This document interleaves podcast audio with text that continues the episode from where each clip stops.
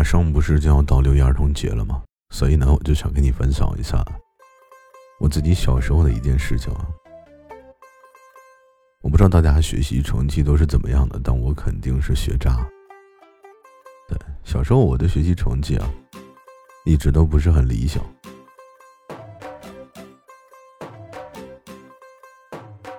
这期间呢，最让我烦恼的事情是什么呢？就是我平时考试考砸的时候吧。然后呢，老师还要求我们必须把卷子拿回家，拿回家呢还必须让家长看完之后呢，还要签上一个“看过”，必须要签这个字。签完字呢，第二天上学的时候还要再交到学校，老师还要检查。在当时就把我急坏了。就因为这个成绩的事情，我已经不知道被我爸揍过几次了。对，后来呢，我第一个想到的办法什么呢？改成绩。对，但是呢，就凭我这种蹩脚的改成绩的这种方式和技巧啊，我爸肯定是会发现的，发现了肯定又是一顿暴揍。而且呢，老师还有可能在全班的面前去通报我，通报批评我，而且是那种大批特批吧。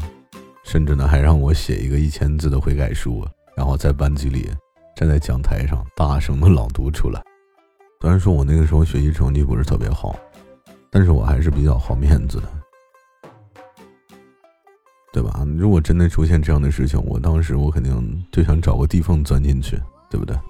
你说本身我成绩就靠后，而且又弄出来这档子事儿，就挺尴尬的，对不对？所以后面呢，我就想起来了一个非常好的办法。什么办法呢？那就是去模仿笔记。我不知道啊，听到这里的你啊，在你小的时候有没有模仿过家人的笔记？就正常情况下，作为我们小孩子是很难模仿大人的笔记的。那我们该怎么做呢？其实很简单，因为我有自己的小妙招吧。对，那就是我先找一个印纸，然后先把我老爹的那个签名给拓印下来。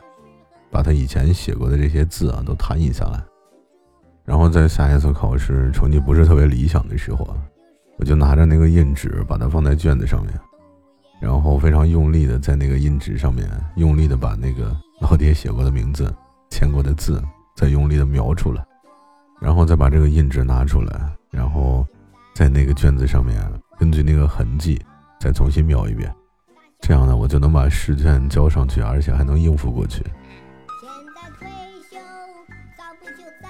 呃，我就能蒙混过关了。嘿嘿，我那时候觉得我自己特别聪明，那时候我觉得我自己就是一个人才。不过现在想想呢，小时候我好像把所有的歪脑筋都用在应付家长和老师了。我如果把这个东西都用在学习上的话，就也不至于考试成绩那么差。当时呢，我其实以为我这个方法呢已经是万无一失了，但是这其实呢，其实有一个很大的漏洞。而且是我压根儿就没考虑到的，那就是我拿试卷回家让老爹签字的这个频率啊，就越来越少了。我老爹呢，很快就察觉出来问题了，去学校呢就找到老师去确认了，说怎么回事啊？说你们现在这学生都不考试了，这卷子我是一次也没见着啊，什么情况啊？孩子成绩到底怎么样啊？我根本就不知道啊。然后完了，这就穿帮了。我肯定回到家 又是屁股要开花了，而且呢，肯定是逃不掉一顿暴揍。小时候呢，我妈妈很少打我，但是呢，就因为这个事情嘛，就是我从原本的就是单人暴揍变成了男女混合双打，我爸边打，我妈边骂，这滋味别提多酸爽了。那当时心里面一舒爽呢，就嗷嗷的又叫了两声。好了，那今天的这个六一儿童节的一个有趣的事情呢，就分享到这里。也希望你可以喜欢收听我的专辑，喜欢收听我的直播。也祝所有正在听我节目的你，六一儿童节快乐。